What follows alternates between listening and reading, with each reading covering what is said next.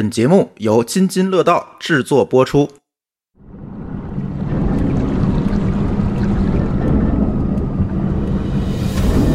二零二三年六月十八号上午，载有五个人的泰坦号潜水器在大西洋深处发生灾难性内爆。原本是探索一百一十一年前沉没的泰坦尼克号，却在途中不幸折戟。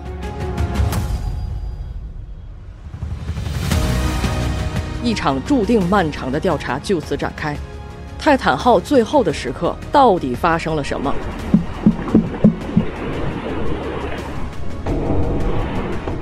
海洋之门究竟是什么来头？with aerospace experts at the University of Washington, NASA, and Boeing on the design of our hull. 人类探索未知世界的脚步会不会因此止步？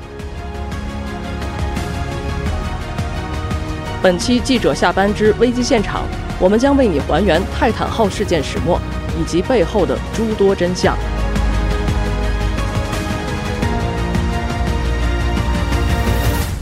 听完之后，请回答我一个问题：如果把这张价值二十五万美元通往海底的门票免费送给你，你会登上泰坦号吗？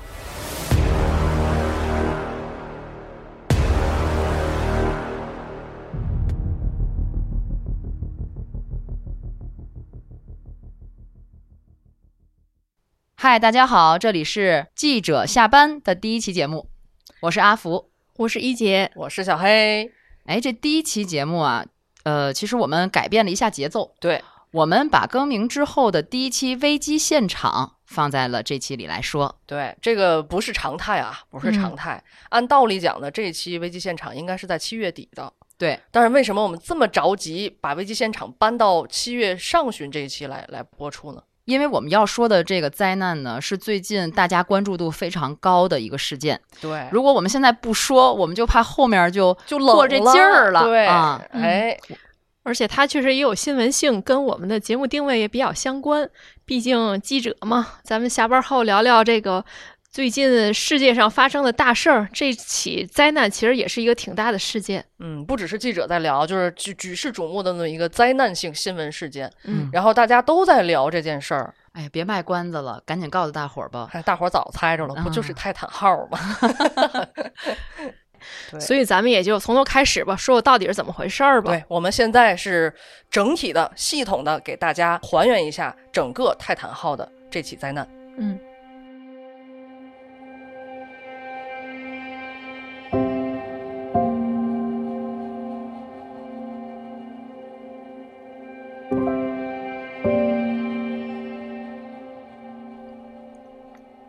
把时间拉回到大致一个月前的六月十八号的清晨，加拿大纽芬兰与拉布拉多省附近，北大西洋海域的加拿大科考破冰船“极地王子号”上，在这艘船上呢，我们要给大家先介绍一个女人，这是来自巴基斯坦的 Christina。这时候呢，她正和她的女儿、儿子、丈夫最后一次相互拥抱。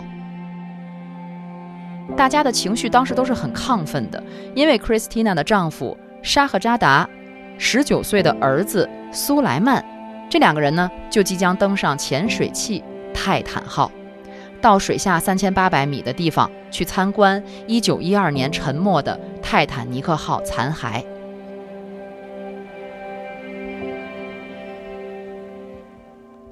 这个海底三千八百米，它是一个什么概念呢？我给大家啊，在这里先列几个数据，让大家先有个概念。水下三米是人正常游泳的深度，水下二百米就是深海了。这里是没有光合作用的，没有绿色植物。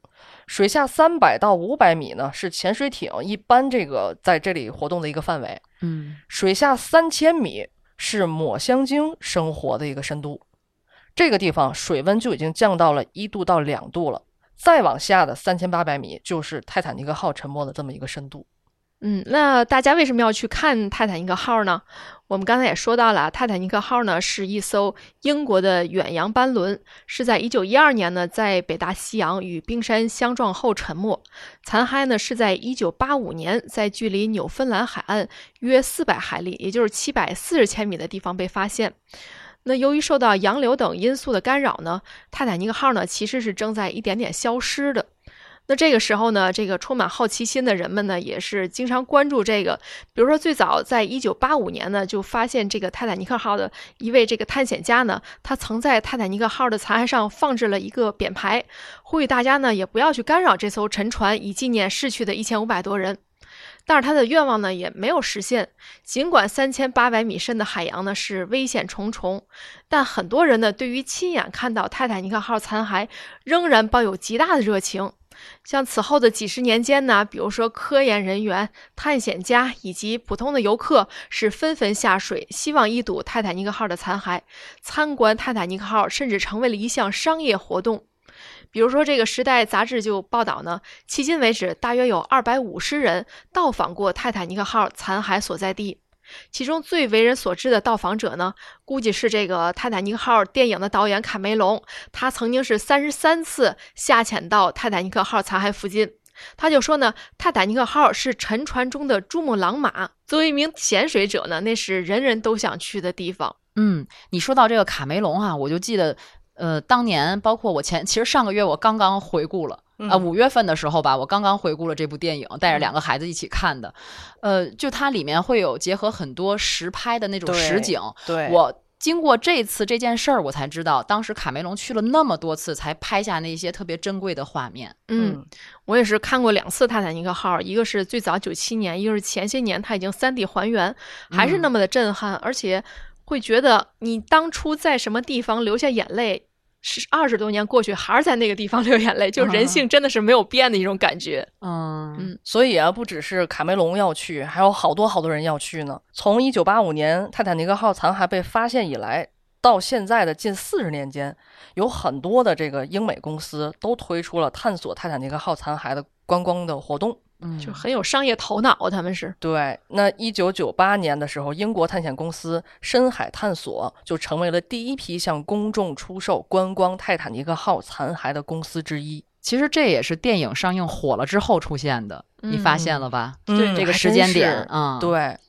那到二零一二年的时候，这家公司就已经组织了一百九十七次的泰坦尼克号的残骸探索。咱们回过来说，这个泰坦号，它的制作商。海洋之门公司也是能够提供泰坦尼克号游览服务的旅游运营商。就这件事儿，它既不是首个，也不是首次。对，所以某种程度上讲，它在这个出事之前，大家对它的安全预期也没有那么的危险，会觉得。嗯，那我们再说回到刚才 Christina 哈，他们这一家四口，因为这次探险啊，刚才我们说到了是 Christina 她的丈夫和她的儿子要去。也就是这对巴基斯坦的父子，他们每个人要支付二十五万美元的费用，这可不便宜了哈。但对于他们来说可是不贵啊。对，因为这个毕竟 Christina 她的丈夫啊，沙赫扎达是巴基斯坦的富商，他们的家族业务也涉及到，比如说像农业、石化、电信基础设施等等，也就是家里很有钱，不差这点钱。对，而且当时临行前的时候，十九岁的苏莱曼，也就是这个儿子，他还带上了一个魔方。对他来说呢，这次和父亲一起出去探险，一个呢是觉得是作为父亲节的礼物。后来听说哈，本来他是不太愿意参与的，因为他觉得有点害怕。但是为了让父亲开心呢，他就陪父亲一起去。另外一个就是他要完成在海下三千八百米泰坦尼克号残骸边来解开魔方这样的吉尼斯世界纪录。感觉就是一个小孩的这种探险的一个好奇心。对，嗯，而且就说他好像之前他的这个玩魔方的记录还还成绩还很不错，好像之前有过大概十二秒来解开一个就是三阶的魔方的这样的记录，但是没有人能够到三千海下三千八百米的地方去解开这个魔方，这有什么区别吗？呃，吉尼斯世界纪录嘛，就是他出不同的条件叠加，他可能就是做到别人做不到的这个事情。嗯，就当时他其实是带着这两个期待去下潜的。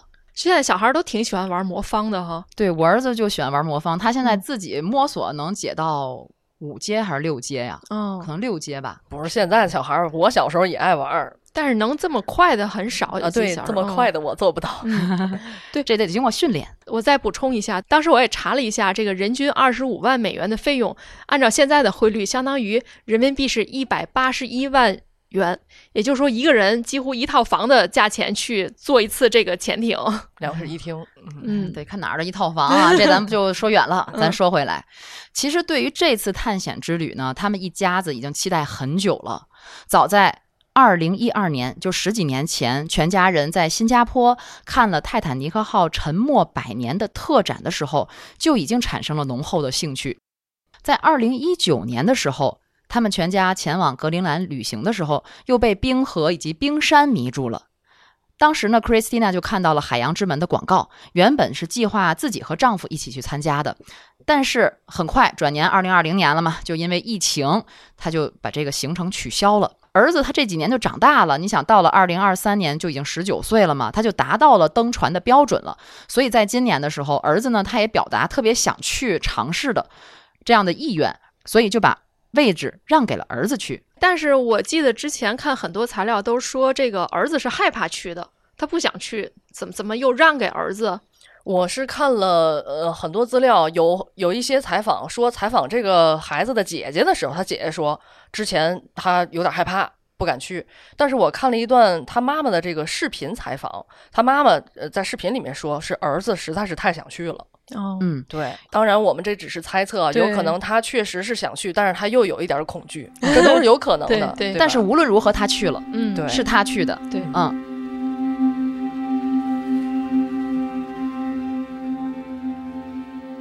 其实对于他们这一家人来说，就这次旅途从一开始就不是特别顺利，因为他们在出发之前，前往这个加拿大纽芬兰省圣约翰，要到这儿去坐船嘛，要坐船去出海嘛。他们往这儿去的这个原来订的这个班机就取消了，其实这是一次提示啊。，对，嗯，而且下一班飞机又延误了。又有这个延误的桥段，飞机延误桥段，每段我都有。然后当时其实他们一家四口当时挺担心第二架飞机也被取消的，但是后来很后来，这 Christina 就想，如果说第二班飞机也就也被取消就好了。这是回头看嘛。对嗯但是最终呢，他们一家四口赶在了六月十五号深夜登上了停靠在圣约翰码头的母船极地王子号。嗯呃，这里我们也补充一个小知识啊，这个所谓母舰呢，就是给这个潜艇提供海上的维修护理啊、呃修理啊，包括物资补给、事故救援等等这些事务。呃，通常呢，它是以这种应招的方式，是驶往指定海区的时候对这个潜艇实施维修。那在这个事件中呢，是这个母舰呢，一直是载着这个潜水器，到了海中呢，是将这个潜水器放入到海里的。咱们先说这个极地王子号啊，他们要在这个极地王子号待上那么两三天，因为他们六月十五号登的船嘛。因为呢，他们每天要上十二个小时的课程，怎么还上课啊？进行一些培训嘛，就是要给他们讲一讲这趟旅程的安全的这个课程啊，还有一些工程方面的课程啊等等。同样在这趟旅程中罹难的这个海洋之门的创始人，也就是生产这个泰坦号的这个老板吧，Rush 也讲述了很多的深海故事。还有呢，此次同行的前法国海军指挥官保罗介绍了自己三十七次潜入泰坦尼克号残骸的经验，其中一个故事就是潜水器失去了通讯，他被困在了泰坦尼克号残骸区三天。当时这个 Christina 的丈夫就惊呼了一声：“我的老天啊，这也太酷了！”他居然觉得酷。也就是说，其实这些所有要当天做潜水器的人都提前在这个母船上集合，集合了，对。而且他们要经过一系列的一些培训，嗯。而且有很多人其实此前有过多次参观泰坦尼克号残骸的经验，没错，嗯，他们会互相分享一些这个经历的故事，嗯嗯，其实这个极地王子号上的房间非常的狭窄，只有卧铺，呃，条件也不是特别好。然后呢，在那几天的主要的培训内容当中呢，大家也被告知，后面如果登上这个泰坦号的时候，必须是要穿上厚袜子，还有羊毛帽，因为潜入海底以后温度会越来越低。嗯，下潜的前一天也是必须进行低渣饮食，出发当天也不能喝咖啡，说白了，减少上厕所的次数呗。嗯，这个 Rush 也跟大家说呢，为了节省电池电力，下潜时呢，这个泰坦号会关闭头灯，也就是说下潜的过程中会漆黑一片。那幸运的话呢，有机会大家也可以看到发光海洋生物在一旁游来游去。那乘客呢，既然看不见了，那可以将喜爱的音乐呢是下载到手机里，舱内呢能够用蓝牙播放器来播放音乐。但是呢，Rush 是禁止大家播放乡村音乐的。也不知道他对乡村音乐有什么仇。哎视觉跟海底这感觉不搭吗？但是我想象了一下一姐刚刚讲述的这一段，我觉得还挺浪漫的。对呀、嗯而且挺刺激的，灯都关了，漆黑一片。然后突然间就有一条发光的鱼柔就出现了，嗯，然后鱼冲着窗户看着看见看着里面，也挺就是有一种诡异的美。对，就你可能在其他环境险嘛，对这种这种魅力。想象不到的一些神奇的景象，在那个场景能看到。嗯，相信通过这几天的培训哈，其实大家都是充满着好奇，而且还挺激动、很兴奋，觉得特别刺激，就要出发了。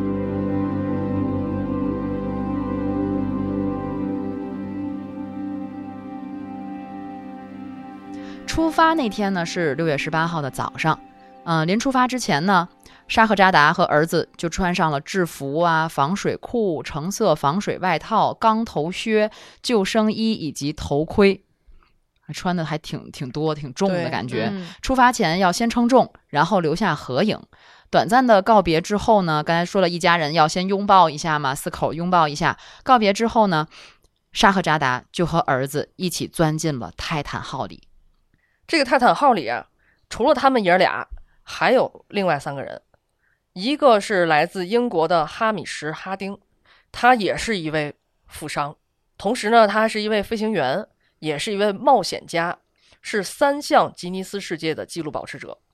第二个人是保罗，刚才我们在前面也提到他了啊，他是一个潜水专家吧，相当于，因为他是前法国海军指挥官、潜水员和法国海洋开发研究院的成员，也是皇家游轮泰坦尼克号公司的水下研究主管。他被认为是该残骸现场的专家，并且拥有残骸现场的打捞权。那很厉害。对，嗯然后他也曾经多次带领探险队前往泰坦尼克号，并且从那个周边呢打捞了五千多件的文物。而且他在这艘潜水器中呢，担当的角色是驾驶员，可以说是这个主心骨嘛。他就有一个外号，就叫 Mr. Titanic，就泰坦尼克号先生，所以他就很了解这块儿。他从这个一九八七年呢，就主导对这个泰坦尼克号首次的打捞探险。刚才这个小黑也说了，他具有这个残骸现场打捞权，其实也就是船上遇难富豪的那些金银财宝，他是有权去打捞的。那谁能想到，这个世界上最了解泰坦尼克号的人呢，最后也是陪泰坦尼克号去了。他一直是想着捞人家的金银财宝，结果自己成了财宝一部分啊。嗯，那这是第四位，第五位就是这次事件里边也是非常重要的一个人物，是泰坦号所属的海洋之门公司的首席执行官兼创始人 Rush。他是这个海洋之门的这个老板嘛，潜水器也是他的，就是俗称船老大。他和这个泰坦尼克号的渊源就更深了。哎呦，嗯这段我真是没有想到啊！就毛骨悚然了！哎，真的是起鸡皮疙瘩。嗯他的妻子，也就是当初在这个泰坦尼克号上的一名知名的遇难者斯特劳斯夫妇的玄孙女儿，也就是说，他的老婆跟这个泰坦尼克号的遇难者是直系的关系。嗯那这个夫妇呢，是美国的现在都很知名的连锁商场梅西百货公司的共同所有人。那当时这个泰坦尼克号要沉的时候呢，曾经咱们看电影也说了啊，对男人留下，女人和儿童是可以先走的。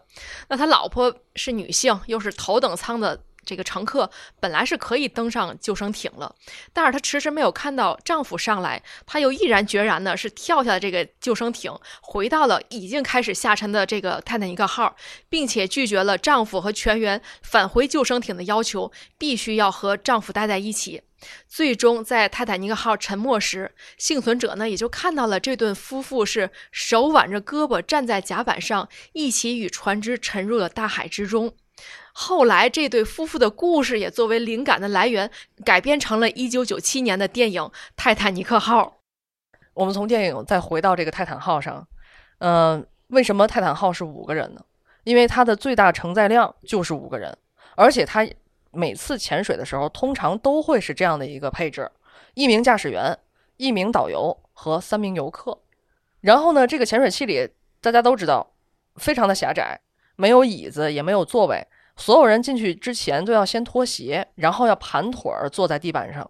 它这里边最舒服的呢是马桶，因为可以坐着，嗨，嗯，然后有个门帘儿遮个羞。呃，但是大家为了避免上厕所，就会减少吃喝。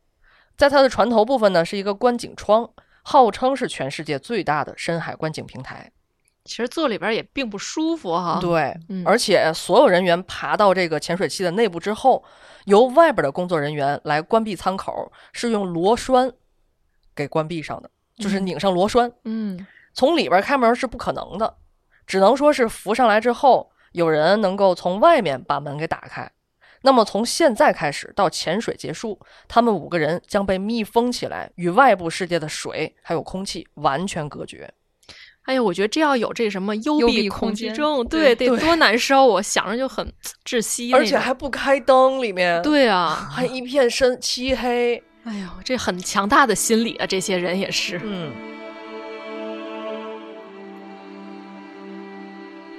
十八号上午九点半的时候，这五个人都坐好了，在泰坦号里，潜水器就从加拿大科考破冰船“极地王子号”这个母船上下降到了北大西洋波涛汹涌的水域之中。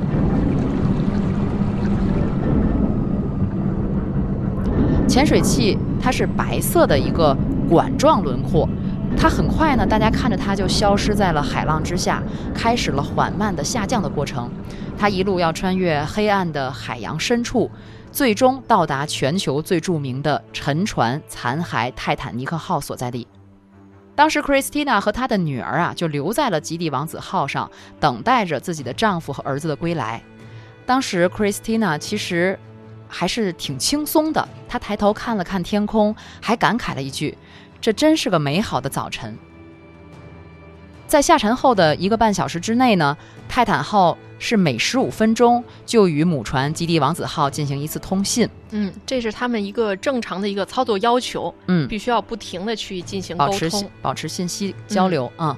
但是过去了大概不到两个小时的时候，在上午十一点十五分的时候，最后一次通讯后就失去了联系。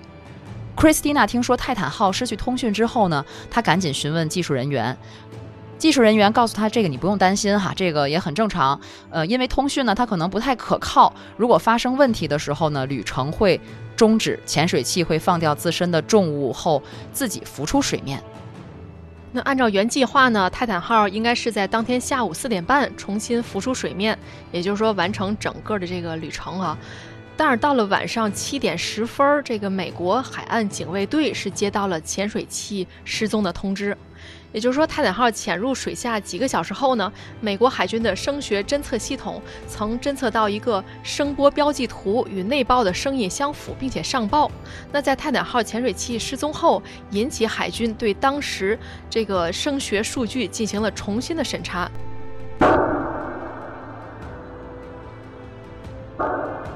随后，海军将这一资讯传递给了海岸的警卫队。这么说，他们当时就已经监测到了一个内爆的声音，相当于。对对，所以那个时候泰坦号军已应该已经内爆了。从这个这这个这段描述感觉是这样的，而且当时这个大家还在等的时候，其实下面已经发生了这些事故，是从海军那边，他可能海军之前都不知道这个，呃，泰坦号下水的这个事儿，但是他知道这个，听到这个声音，见到这声音了，所以这个当然也是还是各方的猜测，嗯我们还要再等后面最终的这个调查结果。嗯，咱们再回到这个母舰上，在焦急等待中的 Christine 母女呢，也被告知，当时是不知道泰坦号在哪里。Christina 望向海洋呢，希望是能有最后的一丝希望看到这个潜水器浮上来。但是直到泰坦号出发了九十六个小时后，也就是说泰坦号携带氧气预计用尽时，Christina 给家里的亲戚们发的信息说，随时应对最坏的情况。也就是说，一方面海军监测到了一个异常的信号，一方面这个呃潜水器没有在预定时间浮上来，同时预估的氧气也即将耗尽，就三方的信息结合在一起，可以说基本上确定是已经出事儿了。嗯，于是呢，一场争分夺秒的国际搜救行动就此开始了。由美国海岸警卫队、美国海军还有加拿大海岸警卫队来领导这个搜救工作。那加拿大的皇家空军和美国空军国民警卫队的飞机也是协助搜查。对于这个泰坦号的搜查呢，共有两个方面，一个是水面搜索，就是水表面；另外就是水下的搜索。水下搜索呢是用声纳技术。这个声呐就是利用声波在水中的传播和反射的特性，通过电声转换和信息处理进行导航和测距的技术。呃，也就是说，像水下的一双眼睛，对水下目标进行探测。当时呢，搜救人员其实对泰坦号已经可能发生多种的潜在问题已经进行了猜测。一种可能性是泰坦号的通讯设备可能出现故障了，导致没有办法和水上的这个呃极地王子号的船员进行通讯，但是仍然是可以自由航行的。负责管理船只浮力的压载系统也可能是存在问题。另一种情况呢，就是泰坦号陷在一个泰坦尼克号的这个沉船的残骸上，就是别在那儿了。，对，就是没有办法升回到海面。它也可能已经遭受了破坏，或者是机械故障，进而发生了潜水器内爆。对，这里我们就提到一个词儿叫内爆。其实这个内爆，嗯、我们也是第一次听说啊。内爆呢和这个爆炸是完全相反。内爆呢是物体突然是剧烈的向内塌陷，就类似于咱们比如用手或用一个特别大的力量把一个易拉罐给挤碎。那这个他们出事儿的地方呢，是在三千八百米的深海中，可以说水压已经达到了四百个大气压。那在这样的力量下呢，每平方英寸都要承受四五千磅左右，也就是地球压力三百五十倍以上的压力。你可以想象，就像你的一个指甲盖上要承受四百公斤的重物，那肯定就就就就挤爆了。嗯，可以说内爆是特别惨的，就是压扁，同时有人说可以甚至把这个内脏与骨骼从皮肤开口处挤出来。这个极端的压差会使潜艇内的这个空气迅速升温，也同时造成严重的烧伤，人体也会因为压力突然变化而遭受外伤，然后瞬间死亡。但是另一方面，也是因为瞬间死亡，他可能没有太多痛苦，可能也就是几毫秒之内的事儿吧。，对。后来很多专家也在解释，就是这几毫秒，人的人脑都没有反应过来。嗯，也是不幸中的一次安慰吧。嗯，嗯。但是这里面啊，让人比较困惑的是哈、这极地王子号上的船员用了将近八个小时，他才向美国海岸警卫队通报了泰坦号失踪的这个消息。美国和加拿大当局的任务啊，就是要在面积相当于两个康涅狄格州的这样的面积，水深呢又是将近四千米这样的一块区域，去定位一艘只有六点七米长的潜水器。所以这场搜救听起来就像是一次大海捞针，而且留给他们的时间是非常有限的。潜水器里的氧气用量它只够九十六个小时。而且救援行动最大的问题就是失事地点实在是太深了，三千八百米这个深度哈，它再先进的工具都只能望尘莫及、望洋兴叹了。哎，说到这儿啊，有网上有好多人都在问，嗯，咱们蛟龙号不是挺厉害的吗？嗯如果说让蛟龙号去救他们呢，这样行不行？蛟龙号是挺厉害的，嗯，它最深的下潜记录就是突破了七千米，对呀、那三千八百米那不在话下，是吧？对呀但对此呢，专业人士也回答了，说就算蛟龙号出手了，救援成功率也微乎其微。因为救援来讲，它一定是术业有专攻的，它什么事儿的家伙就得干什么活儿。蛟龙号它本身定位是一款深潜器，它不具备深海救援的功能。哦，我们再退一万步讲哈，就算我们中国出动了蛟龙号，也顶多是下潜到泰坦号它失事的那个深度，看一眼，哎，它确实失事了，残骸在这儿了，坐实了，泰坦号出事儿了，顶多再多拍两张照片儿，仅此而已。它救援是几乎不可能的，就是它不是救援的深深潜器。对，它不是为了救援而设计的。对，嗯当时我记得也看一个说法，就是说，即使这个蛟龙号也好，或什么号也好，到达了这个深度，这个人是无法出来，因为它这海底的这个压力太大了。是，这人一出来，可能也就是爆炸呀、挤压什么的。同时，那个对方的这个泰坦号的这个门儿也是只能从外边来开的，这个操作过程也需要一个专业的这个人去。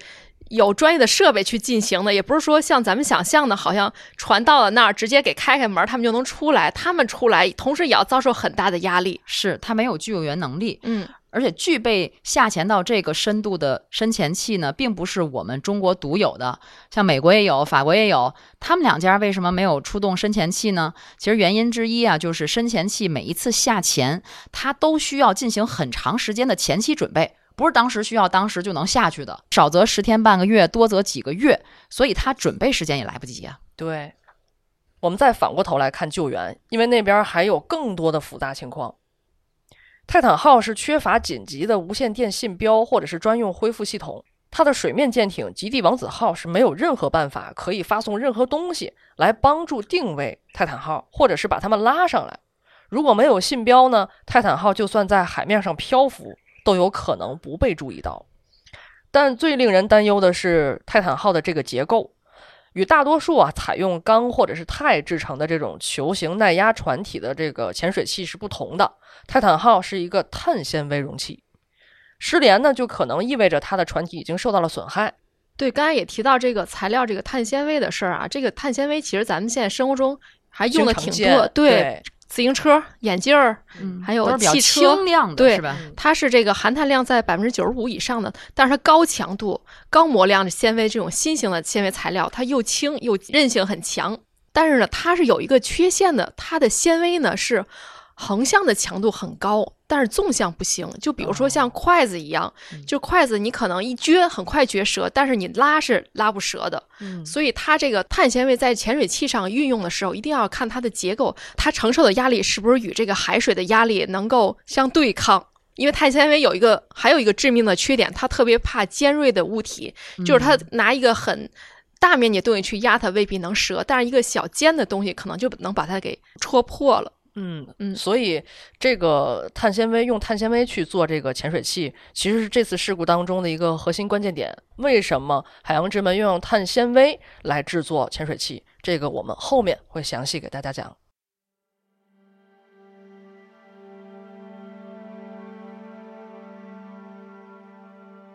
那在六月十九号，也就是出事的转天。驻扎在这个波士顿的美国海岸警卫队就表示呢，由于位置偏远，搜救的任务非常困难。但是他们呢也是在全力的展开所有可用资源的部署，也就是大家全力以赴去进行援助。那除了这个位置特别远之外呢，救援的这个行动还受到。气候状况，比如说夜间光线不足啊，海水状况、水温等等因素影响，也就是增加了水下救援的这个难度。虽然很多的这个潜水器呢配备有声呐浮标，可供救援人员在水下探测，但是当时还不清楚泰坦号是否具备这种装置。其实这个声呐浮标在军事上的应用非常广泛，而且这个尤其是美国在这方面的投入也非常大。但是当时确实不知道这个泰坦号是不是具备了这种装置，也就是说，对于它的安全方面，它是否有足够的准备。那到这个再转一天，六月二十号，除了美国和加拿大当局之外呢，像这个商业的深海公司啊、私人的船只、军用的飞机以及这个一艘潜艇也都加入了搜寻的行动。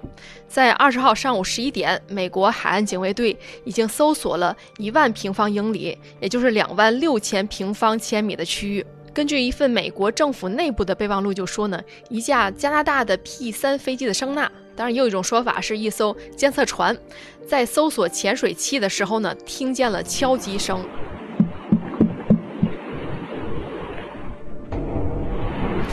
这个我觉得是这个事件的特别关键一个点哈。嗯，当然，这个声音是每隔三十分钟就被探测到一次。定期的敲击呢，是潜水器受困时的协助救援搜索的策略。也有专家就推测呢，泰坦号上的五名的乘客之一，也就是刚才我们提到的前法国潜水员保罗，他是知道这一点的，所以很有可能这个敲击声就是从潜水器发出的。对，一姐说的这个声音也是，我觉得大部分我们在国内的听友。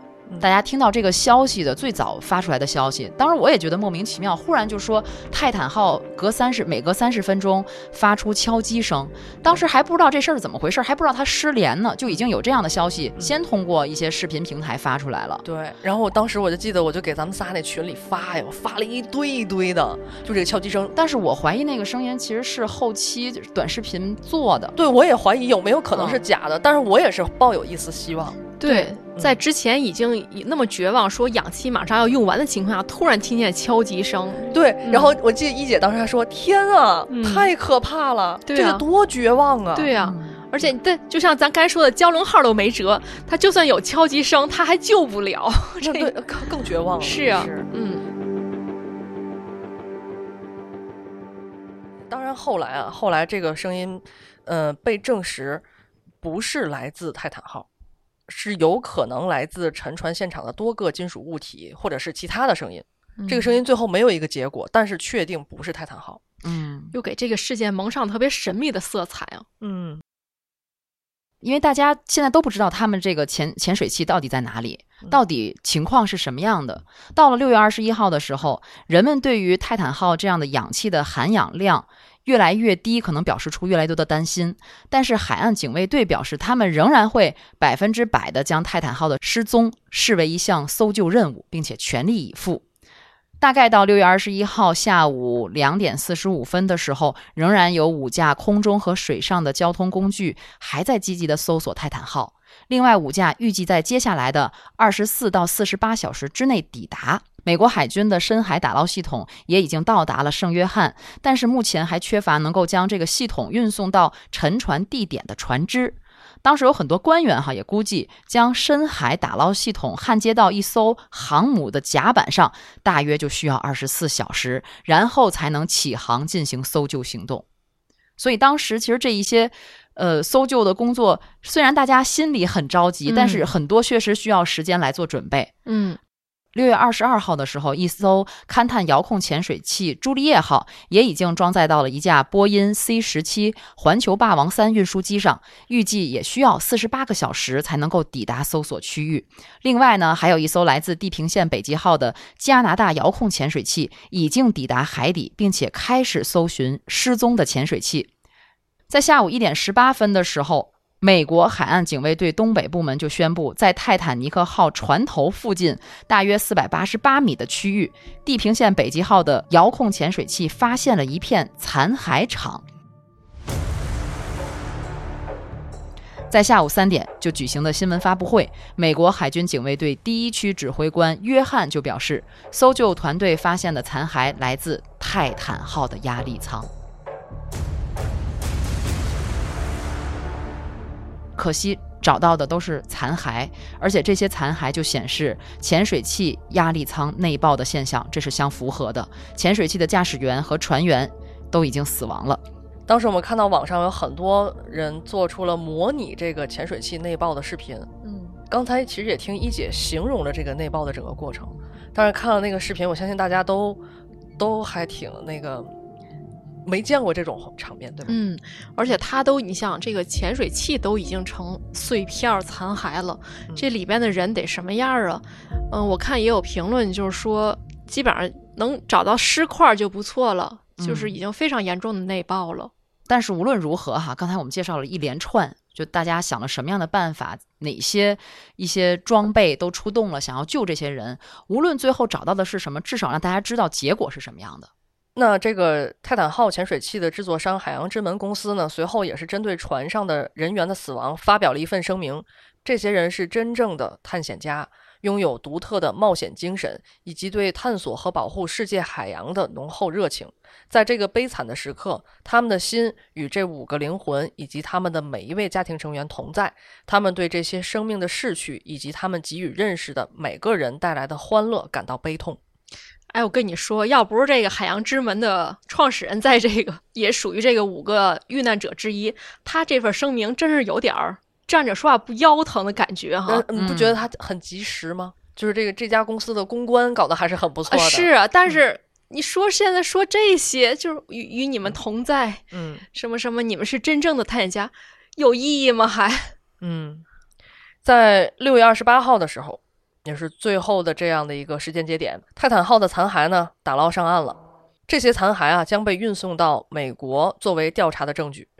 根据美国海岸防卫队一份声明，还证实了说，在这个残骸当中发现了被推定为人类遗骸的物体。这个泰坦号的母船吉利王子号也是返回了注册地加拿大，停泊在了纽芬兰的圣约翰的港口。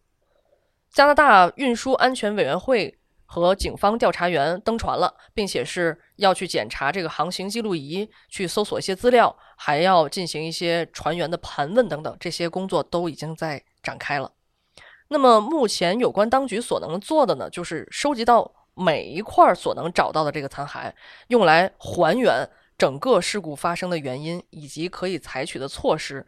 其实这跟我们之前讲的那些灾难都是类似的经过，它一嗯定要知道他们遇难，但是一定要找到这些残骸。我们要嗯还原这个事情到底是为什么会发生，嗯才能避免今后这样的事情再次发生。嗯那么，英国广播公司也是引述前英国皇家海军潜艇队长拉姆齐的话，他透露说，这个潜水器是没有黑匣子的，它不像飞机一样，嗯，所以无法去追踪这艘潜水器的最后的动向。那除此之外，其他的调查过程是与飞机失事的过程没有任何的不同。那拉姆齐也指出呢，一些研究人员将这些残骸带回地面，他们将寻找碳纤维结构中的断裂结构。这对于帮助他们了解这个泰坦号在最后一刻到底发生了什么，是非常至关重要的一个线索。那么每一块残骸都会在显微镜下仔细检查，检查这个碳纤维丝的方向啊，寻找撕裂，以了解断裂发生的这个确切的位置。这个泰坦号到底是不是因为结构性故障而导致的事故发生？嗯，因为如果是结构性故障，那么这个潜水器事发时所承受的呢是令人难以置信的高压。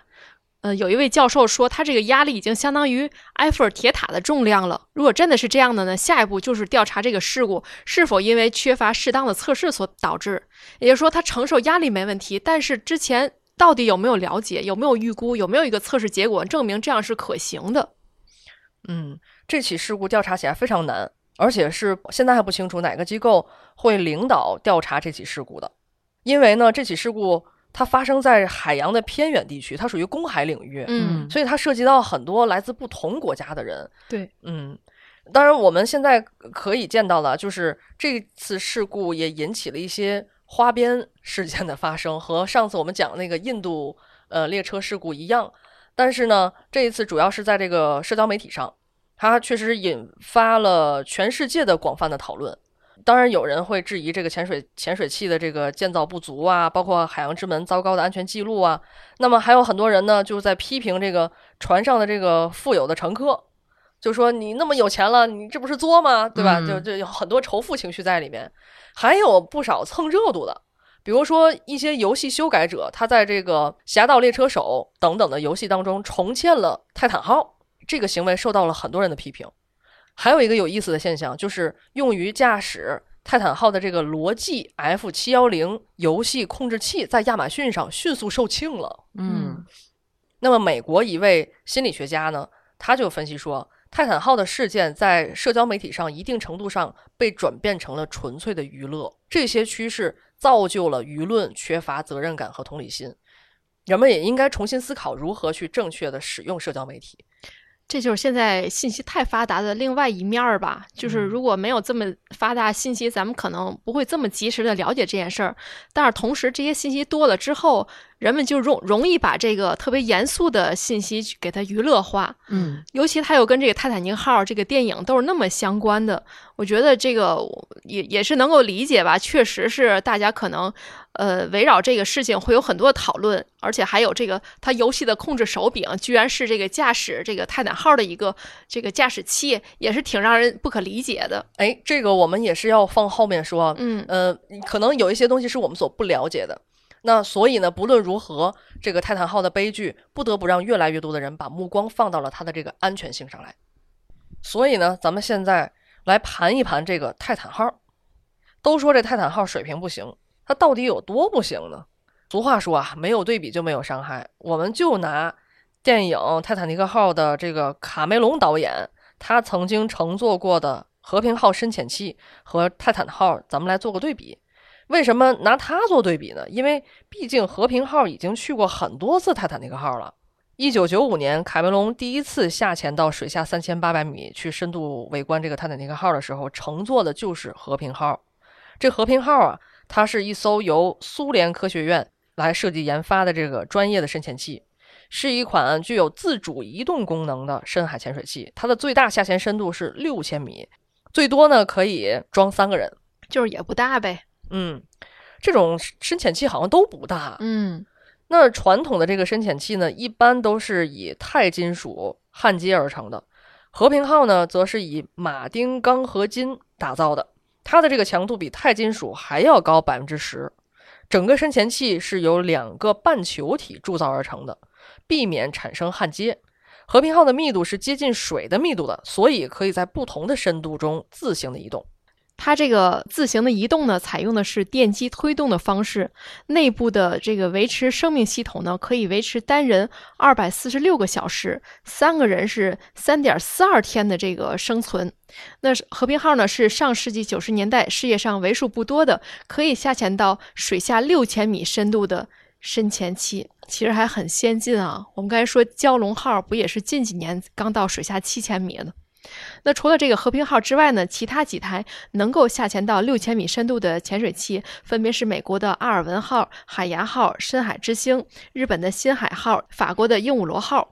那卡麦隆乘坐的这个和平号呢，前后是十二次参观泰坦尼克号。那之后，这个电影《泰坦尼克号》的水下的取景拍摄呢，也是借助和平号完成的。也就是说，这和平号呢，它已经是。呃，可以说某种程度上和我们大家非常熟悉了。通过这个电影影视的方式，那他除了参与这个泰坦尼克号的拍摄呢，还参与了卡梅隆制作的电影纪录片《深渊幽灵》以及纪录片《发现俾斯麦号》的拍摄工作。那我们反过来再看这泰坦号，它的重量是十吨，和平号的重量可是十八点六吨。而且呢，泰坦号是由碳纤维打造而成的嘛，它最多可以装五个人。我们也说了，里边没有座位，然后有一个专用厕所。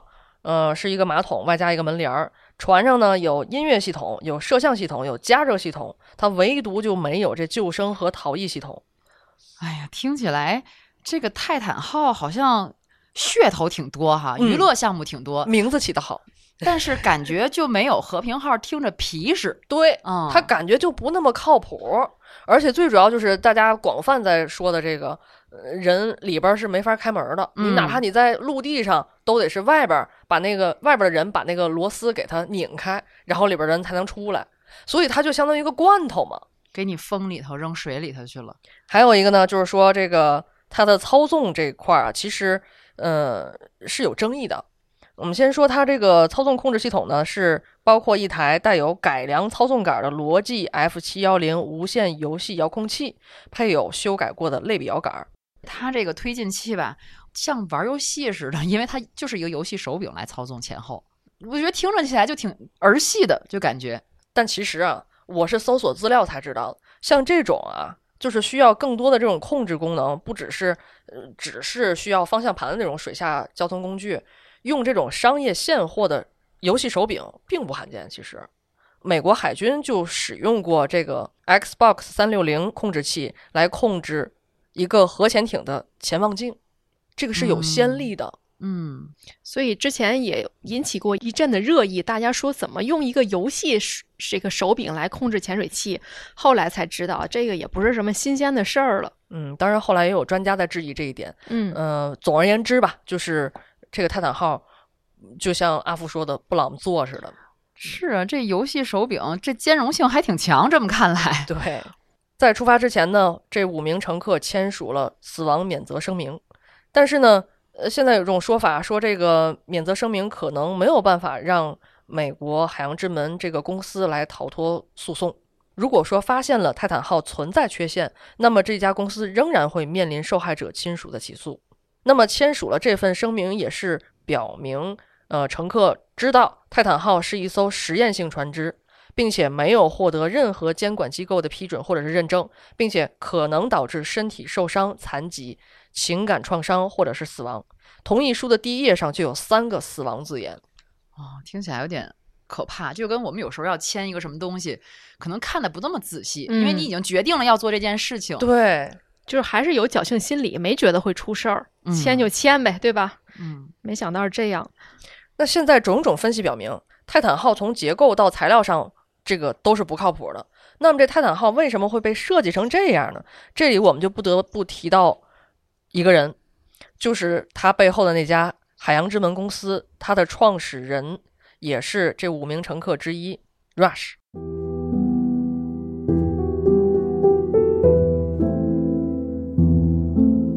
Rush 在这个航空航天领域啊，其实是有很深远的这个很悠久的这个背景。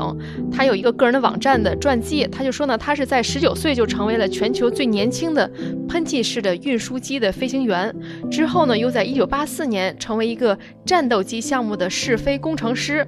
那在接下来的二十年里呢，他还在西雅图声纳技术公司的董事会任职，担任过华盛顿一家无线遥控设备制造商的董事长。可以说，它其实还确实是集这个飞行技术。战斗机技术、声纳技术种种这个技术以及实操的这个经验于一身。那近些年呢，许多创业者呢也是将太空视为下一个前沿的领域。但是这个 Rush 呢是相信探险生意呢就在海底。那在2009年呢，他就和一名阿根廷裔的美国人呢是在华盛顿共同创立了海洋之门这家公司。那在2022年呢，Rush 也曾告诉这个英国 BBC 说：“海洋令人生畏，我希望这家企业。”能够推动大家对海洋的热情，去探索海底，发现海洋的秘密。Rush 就认为呢，行业标准的深海船只呢，往往是球形的。刚才咱们也说到了，卡梅隆乘坐那个和平号，它就是球形的，完全是由金属制成的。材料科学的进步呢，意味着可以创造出新型的潜水器，让它比这个目前的行业标准的深海船只更加的轻便、更加的宽敞，而且呢，成本是更加的低，而且这个效益更高。所以说，Rush 它这个理念就是他想在材料上和结构上创新。嗯，对，他这这。正是因为这个理念，才让他去探索，让他尝试用碳纤维的技术。对，其实他是一个很有创新意识的一个商人吧，应该说是既创新，而且要考虑这个成本效益。所以到了二零一五年的时候，海洋之门就推出了第一个潜水器。那就是一款可以承载五人、能够到达五百米深度的潜水器，服务了数十个研究探险以及潜水训练的项目，其中就包括了2018年9月，Rush 还与研究人员和科学家一起前往华盛顿圣胡安群岛的探险。它的许多设计线索后来都用在了泰坦号的上面。不过，这个第一款的潜水器是用钢制船体制成的。我们再说回泰坦号这个潜水器哈，它的设计目标呢也是可以承载五个人，但是它深度要比之前第一款深多了，它要把人带到四千米左右的海底深度。泰坦号潜水器呢，采用的是碳纤维耐压船体建造，两端呢各有一个钛制的圆顶。在二零二一年的时候，海洋之门开始首次用泰坦号来探索泰坦尼克残骸，这也是载人探机潜水器下潜的最深的深度了。那次任务取得了成功，但在此前呢，其实已经有人对泰坦号的安全表示出了担忧。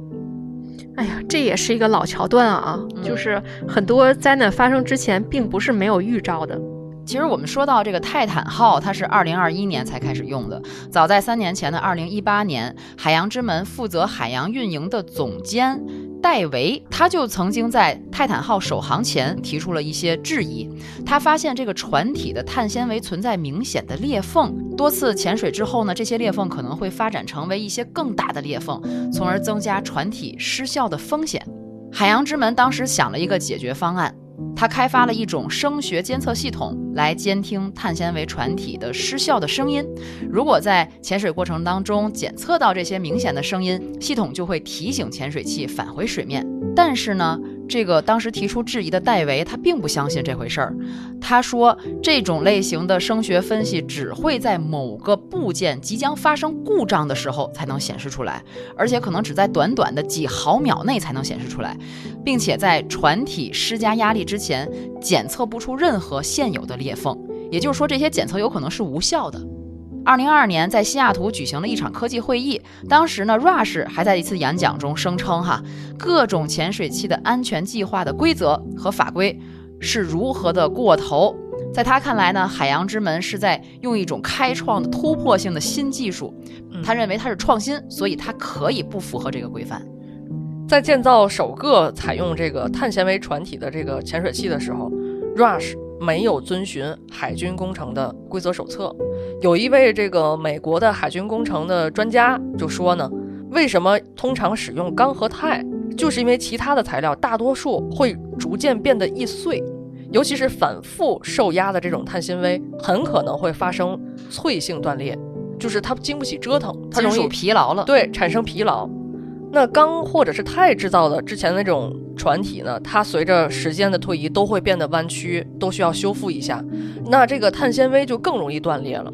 第一次可能没什么问题，但是第一百次的时候可能就就得出事儿了。所以说，这就是为什么需要无损测试来检查它的这个完整性。也就是说，它出厂之前你得做多少多少次实验吧，对吧？嗯，那当时说到这个海洋之门，当时的这个总监，海洋运营总监戴维，他实际上要求了。说应该多做点测试，但是海洋之门呢拒绝了对船体的实验设计进行测试，所以后来这个总监戴维被解雇了。其实他明明是希望这个事儿能更好嘛，更稳定，但是没想到海洋之门的解决方案是什么呢？就是把这个提出异议的人给辞辞退了。我觉得这个 Rush 是一个特别自大的人，当然咱自负哈。对，咱们可能现在回过头来说啊，毕竟我们也是二手的这个一些资料来了解。我觉得他虽然想创新，但是可能年轻啊，或者他太自负了，而忽略了很多这个老生常谈的人，或者是给他提醒的人的一些建议，甚至于直接把这人开除了。我不要听这些建议。我觉得新的材料就是可以，新的东西就是可以尝试。这个我觉得在科学这个进展的过程中也是必要的一种品质，但是如果过头的话，还是确实是会造成更大的危机。嗯，其实这个事儿确实值得讨论。就我不知道咱们的听友当中有没有从事一些技术领域行业，这样比如说包括材料学等等这些领域的听友，就是在一项技术的创新的时候，我们可能需要打破常规，嗯，但是怎么个打破法？怎么打破的这个常规，就证明它是可靠可行的，而不是说盲目的去自信我这个东西它一定行。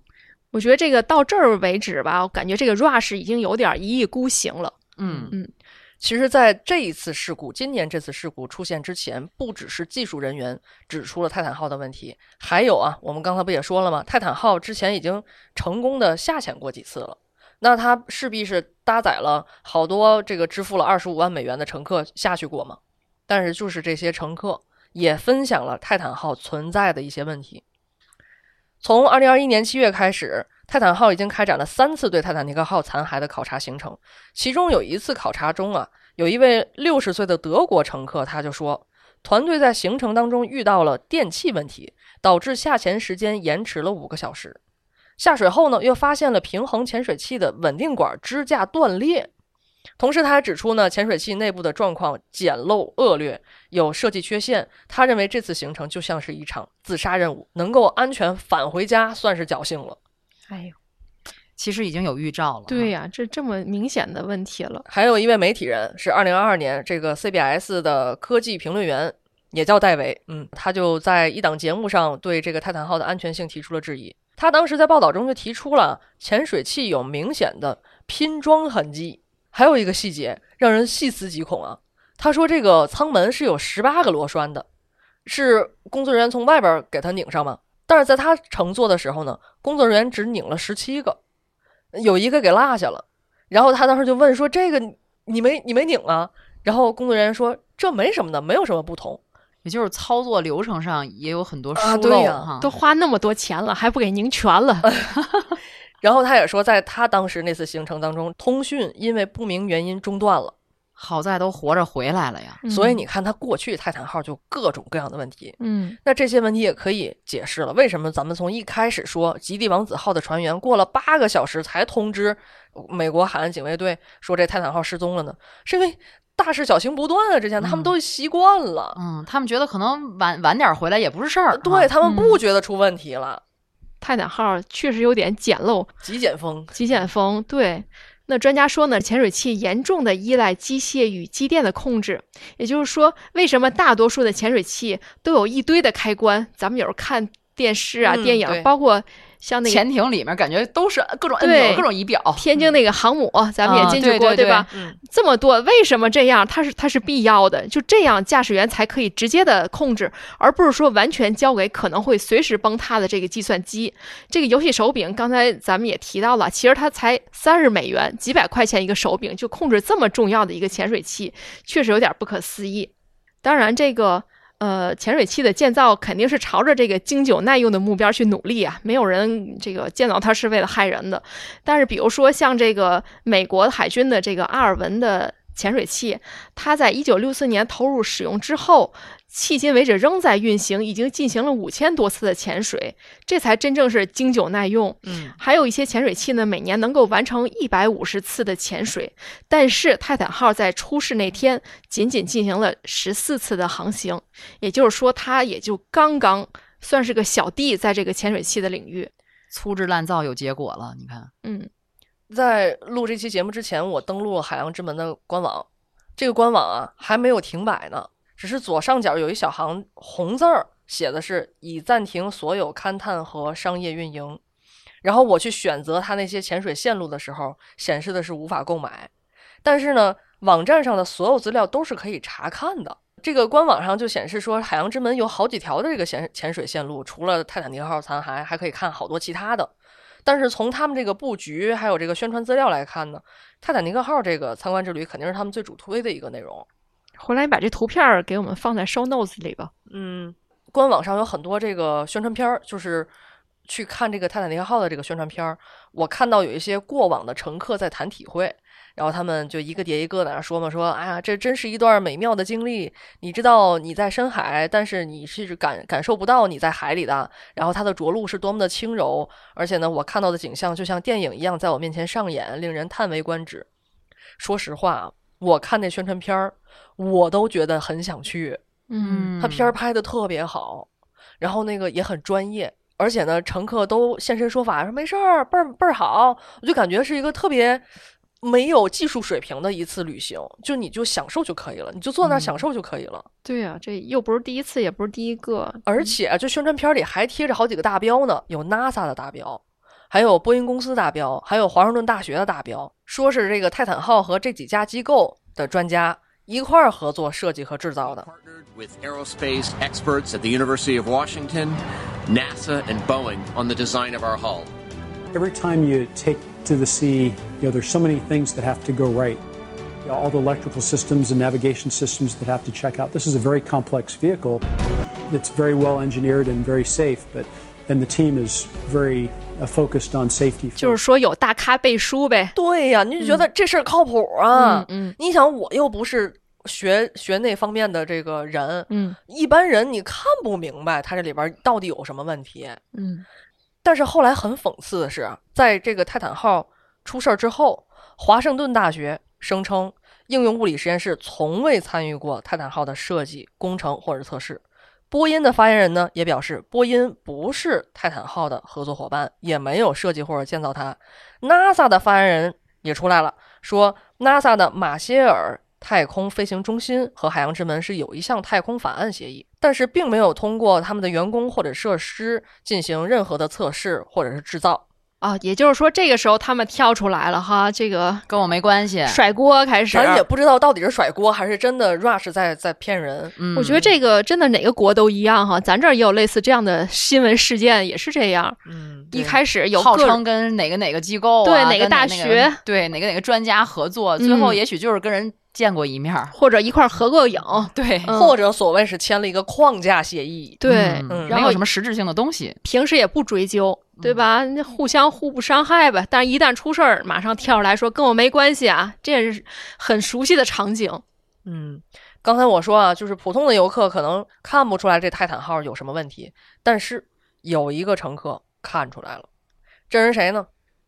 是这一次差点儿在这次六月十八号登上泰坦号的一对父子，另外一对父子。这个六月十八号这次旅途从二零二三年初就开始预定了。当时呢，海洋之门的这个创始人 Rush 找到了拉斯维加斯的一个富商，又是富商，呃，叫杰伊布鲁姆。然后呢，说是你和你儿子来吧，我给你两张票打折。我平时我对外卖啊二十五万美元，我给你们每人十五万美元，你就能来。而且我告诉你，这个特别合适，还倍儿安全。拉斯维加斯这个富翁杰伊呢，他也挺心动的，因为他的儿子呀是一个泰坦尼克号迷，所以他们就和这个 Rush 对接了很多次。可是这位富商的儿子，他越来越发现泰坦号存在各种隐患，因为他查了好多资料，嗯，并且还跟他的朋友啊，就是去讨论这件事情。慢慢他们就发现，这 Rush 基本上就是把消费级的零件儿放上来了，用于商业用途了，而且还是在世界上最恶劣的环境当中去使用。他说这事儿可不靠谱。后来呢，他们这对父子就以我还有别的事儿，有这么一个 理由就婉拒了。所以这两张票空出来，才换成了后来的那对巴基斯坦的那对父子。哎，就是没被忽悠呗。对，有文化还是得有文化，这个是对，这说的确实挺动人，还给你打折，而且说比过马路都安全。嗯，而且这么多人之前都去过了，你又这么喜欢泰坦尼克号，来吧，对吧？幸亏这儿子挺聪明的哈，确实嗯这个有判断力哈。做了功课，所以说我也觉得这个真的生命在自己手里啊，不能嗯被忽悠啊。嗯，所以说这二十五万美元是个智商税呀。好，咱还回到这个泰坦号的调查来啊。呃，二十四号的时候呢，加拿大交通安全委员会就宣布，已经就这个泰坦号的这个失事启动了调查，调查将十分复杂，可能会耗时十八个月甚至两年。同时呢，对于参观泰坦尼克号的残骸，其实呢也是一直存在争议。其实，在之前的几十年间呢，很多的这个调研人员啊、探险家呢，都提出呢终止这类活动。但是刚才咱们也说了，其实也没有真正的叫停。但是终于在这次的泰坦号悲剧发生后，遇难者家属啊、科学家呀、这个探险家们就是发出了更大的呼吁，出于安全考虑，应该禁止人类前去参观泰坦尼克号的残骸。当然了，这个能否落实，目前还是没有人知道的。毕竟，对这个残骸的参观，本质上也是人类对深海探索的热情。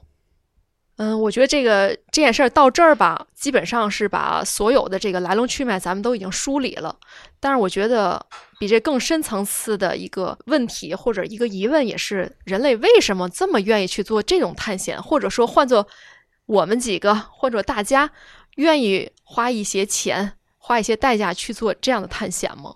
我先问你们一个问题：如果说泰坦号换作是咱们知道了这个事儿，当然我们没有二十五万美元，我跟我爸其实聊过，如果给你二十五万美元，你去吗？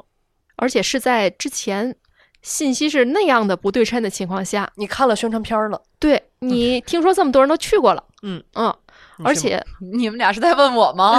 我我同时问吗，我觉得如果是我的话，我可能会很想去。嗯，就初步，你告诉我给我二十五万，还给我看这么多宣传片儿，那我去呀，我为什么不去呢？嗯，如果钱是门槛儿的话，现在我迈过这个门槛儿了。所以你认为钱是门槛儿？对啊，嗯，一姐呢？一姐你去吗？我觉得对于我的门槛就是说，之前这么多人都去过了，对吧？我我觉得如果大家都去了都没有问题的话，我去的大概率也不会有问题对啊。所以出于好奇心又没有钱这个门槛，我觉得我会去的。对，嗯，你们对海洋有有那种探索欲吗？有很多人是有深海恐惧症的，我觉得不一定是海洋吧，就各方面探索欲，我觉得咱们这一行都有，都有。不是说记者本身对吧？我也特别想去，就好奇嘛。对对我特别想去，我又害怕，我又想去。你知道这是种什么心态吗？就是好多人爱看恐怖片儿，就又又对，又他其实也害怕看害怕，但是他又爱看。嗯但我对恐怖片儿不是那样的，可是我对这种呃大自然的未知，还对深海的未知是有这种这种感觉的。但是我觉得我们现在距离深海的探索，其实还中间差着好多好多步呢。嗯，就我们对海洋的了解，可能我们从浮潜或者是潜水就可以先略知一二。我相信很多这些喜欢去探险，他绝对不是仅仅的出于好奇，往往有的时候他们是想去征服。嗯哦，尤其你看每一个这些探险的很极限的这些探险的行为，它都是需要有高昂的这种成本的支持的。嗯你必须得有钱啊！对，你看前一阵儿不是有那个，嗯，他们登珠峰，当时不是救了一个人吗？嗯就当时就说一个人要成功登上珠峰，要花大概四十万人民币，前后准备等等这些。嗯我觉得这也不是人随随便便就能拿出来去做的事情啊。对，嗯我记得我好像还看了一个电影还是纪录片，说是珠峰的那个冰雪里面埋了很多没有征服成、功的人，对呀、所以这可能就是人性里的一部分吧。嗯，对，你包括征服这个珠穆朗玛峰，然后包括征服太空，嗯，去登月呀，然后包括到火星等等的外太空的探索，这些年也正在加速。嗯对于深海这块儿，尤其是因为海洋是占据地球表面大概百分之七十一的这么一个范围，科学家也说了，到目前为止，人类大约仅探索了海洋的百分之五到百分之十。真的，海洋可能对于人来说，它的吸引力和外太空是一样的，是对等的。太神秘了。嗯，而且还有一个点就是，为什么富人们、富豪们这么喜欢这种极限的旅行？其实刚出这个消息的时候，除了这个去泰坦尼克号本身残骸去看以外，还有一个这五个人全是富豪。富豪多惜命啊，得怎么他们还去这种旅程呢？后来我也是看一些分析嘛，就说可能人真正到了一定阶层、一定富豪阶层之后，他会去寻找更大的这个生命的意义或生命的价值，可能就是去追求一些常人体会不到的刺激，征服一些常人征服不到的一些新的高度、新的领域。不，我觉得还有一个点是贫穷限制了我们的想象。你没有这个钱，你怎么知道还有这么个线路可以玩呢？对吧？对 我们只知道什么那个三千跟团游什么 玩个游戏啊什么的，对，顶多知道马尔代夫浮潜一下。对，或者是围观一个什么那个，就围观一下什么北非呃动物大迁徙，两万三万一人，这就到我极限，或者什么阿根廷八日八日游，或者 八万九万到极限了。嗯，你们潜过水吗？没有游过泳，嗯我还真潜过一次水，但是我感很我也觉怎么样很向往。嗯其实我游泳都游游不利索那种，就是蛙泳都游不了十五米 什么那种。越不会游泳的人越适合潜水。我当时是在是忘了是是在海南吧，可能潜水，当时是要背着一个挺重的东西，嗯有那个潜水教练带着你，然后他玩命把你往水里按。其实我当时是很恐惧的，你想他给我按能按多少米啊？我觉得有三五米顶天儿了。对，然后进去之后，我真的觉得一片浑浊，我啥也看不清楚，然后特别没有安全感。当时确实是看见一些小鱼什么的，一一下子就把你这种恐惧给驱散了。鲫鱼、嗯是吧？但是也是 贫张穷，嘴是吧？贫穷限制了我下潜的时间，没多长时间就给我拎上来了，告诉我时间到了。所以说，人家说这个，如果你有幸赚到一些钱，为什么不把它投入你的梦想呢？对我，我嗯认可嗯这句话。嗯。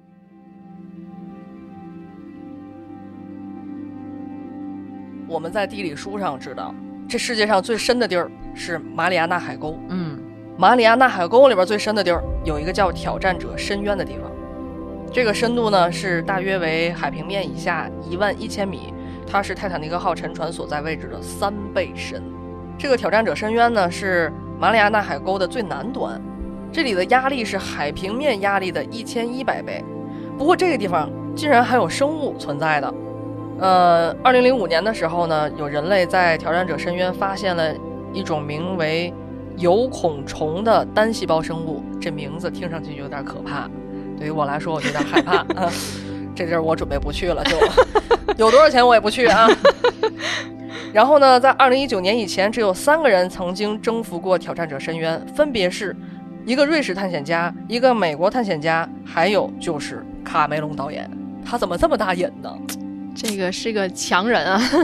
二零一九年之后呢，还有二十五个人探索了马里亚纳海沟。这二十五人当中，包含着这一次泰坦号的五名遇难者之一，就是那位英国的亿万富豪。那他在二零二一年三月是和美国的一位前海军军官一起抵达了挑战者深渊，创下了海底探索深度新纪录，以及在海洋最低点停留最长时间的记录。其实啊，可能很多人会觉得海洋比起太空而言，跟我们更亲近，因为有可能我们就很很近距离的去感受海洋。但是很多科学家们，他们通常会认为，进入太空比沉入海底要容易得多。因为进入深海就意味着进入一个压力巨大，而且几乎完全漆黑、温度接近冰点的区域。也正因为这样呢，人类对于深海的探索相对是有限的。类似泰坦号这样的深海探索，它是极限旅游业的一部分。虽然规模很小，但是正在不断增长。之前就有一名旅游学教授就说过，虽然呢这只占到了更广泛的探险旅游市场的一小部分，但是对最深区域的体验式旅行和探险，它的需求正在不断增长。不是也有报道说吗？这次海洋之门的泰坦号出事之后，反而大家更关注深海的这种探险旅游了。嗯，据说这个点击啊、查看这方面消息人会更多了。嗯，尽管呢，海洋之门可能是个例外，因为它忽略了行业的标准，也付出了很多的代价。但是冒险，它天然就是有风险的，而且人们也越来越追求极限冒险。大家似乎都渴望进行非凡的、不寻常的、之前没有过多少营救记录的探险。随着人们不断寻找突破的极限，一些商业公司也在寻找新的赚钱方式。泰坦号和海洋之门的故事可能也不会是最后一次。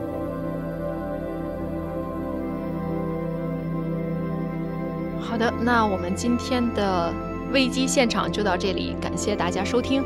大家如果喜欢我们的节目哈，可以在各大音频平台搜索“记者下班”来添加订阅我们的节目。我们在记者下班等着你啊！拜拜。拜拜。